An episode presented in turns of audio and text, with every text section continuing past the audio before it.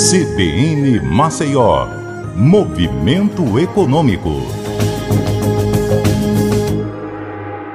Olá, eu sou Patrícia Raposo e trago como destaque hoje aqui no Movimento Econômico o crescimento dos bancos digitais.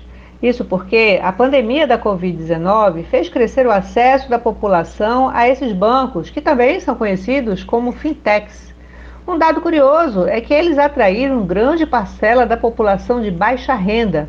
Atualmente, 19% dos brasileiros têm contas em bancos digitais e 30% deles estão nas classes D e E.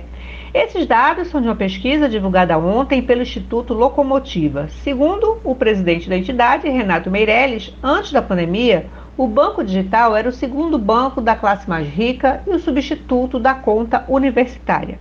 Com a chegada da Covid-19, o receio de se expor a uma possível contaminação ao se dirigir a uma agência bancária fez cair a procura por esses serviços.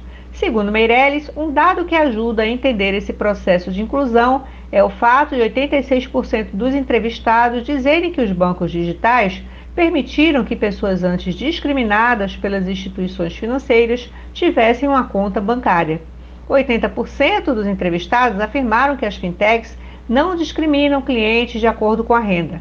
Elas não têm o que Meirelles denominou de detector de pobre na entrada, ou seja, uma porta giratória. Outro dado curioso é que esses bancos estão atraindo cada vez mais idosos e esse foi o perfil de cliente que mais cresceu na pandemia. Além do mais, abrir uma conta num banco digital é muito simples.